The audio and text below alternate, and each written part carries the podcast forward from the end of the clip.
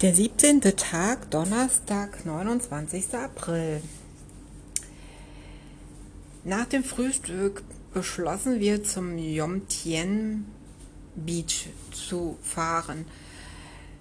Da benötigt man zwei Sammeltaxis. Erstmal das eine Taxi geht bis zum Beach, bis zur Beach Road und dann muss man ins nächste Taxi steigen, nämlich nach links über ähm, den Berg hinwegfahren und dann zur Yom Beach. Yom Tien Beach fahren. Also man braucht da schon eine Weile, ja. Also zehn Minuten bei dem Verkehr hier, als man eigentlich theoretisch in drei Minuten schaffen könnte. Und dann noch mal eine Viertelstunde mit dem anderen Taxi. Also wir haben bestimmt über eine halbe Stunde gebraucht. Der Yomtien Beach ist ähm, so eine Straße. Rechts ist das Wasser und der, die Beach und links sind die Häuser. Und ähm, die Hochhäuser sieht man nicht, aber die sieht man eben halt, äh, wenn man im Wasser steht. Da kann man die dann so sehen. Ähm, am Beach selber sind hohe Palmen und unter den Palmen stehen dann Liegen, die werden dann vermietet von den Einheimischen. Zur Liege gibt es meistens auch einen Sonnenschirm und darunter geht es dann runter zum Strand ins Meer. Also ich habe mir das heute nicht so großartig angeguckt, weil der Wind war so stark und Gerd war, glaube ich, im Wasser und er meinte, das Wasser war sehr, sehr warm. Einfach viel zu warm. Es war auch sehr aufgewühlt die Wellen waren relativ hoch. Ich denke mal, so 50 Zentimeter waren die schon hoch. Und ich hatte keine Lust, mich nochmal zu waschen. Das ist ja doch sehr salzig, das Wasser. Und da muss man sich danach auf alle Fälle waschen und duschen. So, wir sind also da angekommen und haben uns dann da eine Liga ausgesucht. Und ihr glaubt gar nicht, wie viele fliegende Händler da vorbeigeschossen sind. Die, die haben sich ja richtig auf uns gestürzt, ja. Erstmal zum Yomtien Beach ist, dass man den, wenn man von der Insel kommt, man kann diese Insel ja auch so rechts, rechts auf der rechten Seite sehen. Das sieht aus wie nur so eine Hügellandschaft. Wie als wir gestern von dieser Insel kamen, man sieht ja meilenweit nur Strand. Also wir schätzen, das ist ein 10 Kilometer Strand. Ohne Ende. Ja, also zu den fliegenden Händlern. Die kommen dann an, und wollen Brillen, Sonnenbrillen verkaufen. Getrocknete Kalamari gibt es oder jetzt hier diese anderen Dinger, die so rot sind. Ja, dann gibt es so große Scampis, die hat sie da gehabt. Unterm Feuer, oben hat es dann so vor sich hingeschmuckt. Dann gab es Bilder zu kaufen. Der hat uns, da wollte uns Bilder. Dann gab es massenhafte Masseure mit ihren Köfferchen, mit rosa Köfferchen kamen die dann an und ähm, haben uns belagert. Dann gab es Eisverkäufer. Ja, dann gab es Schwimmringe konnte man kaufen. Und Bälle.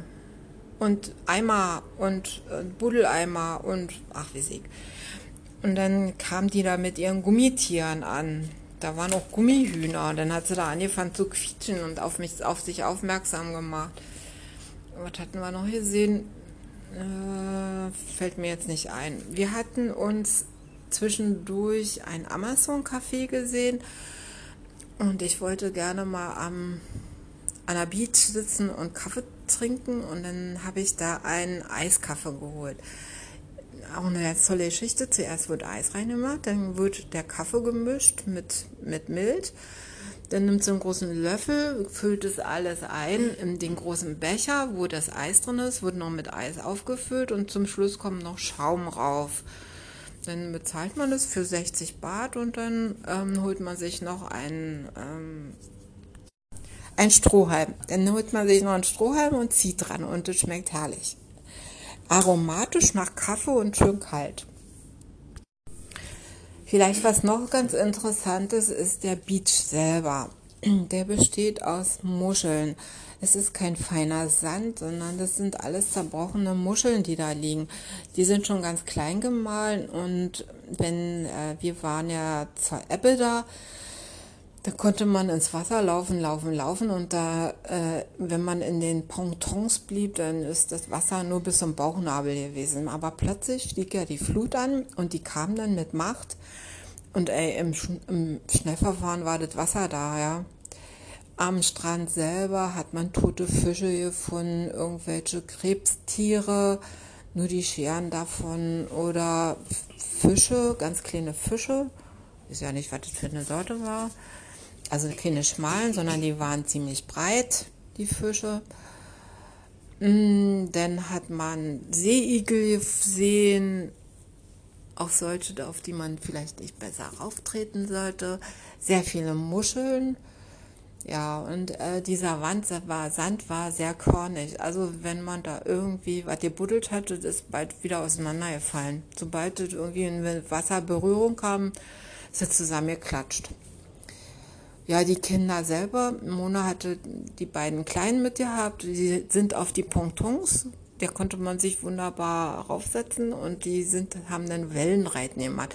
Ist wie bei dem Bananareiten, wenn da die Schnellboote die Bananas ziehen, und hinten sind dann die vielen Leute drauf und die, die hopsen ja dann immer über die Wellen rüber und heute waren ja auch viele Wellen gewesen.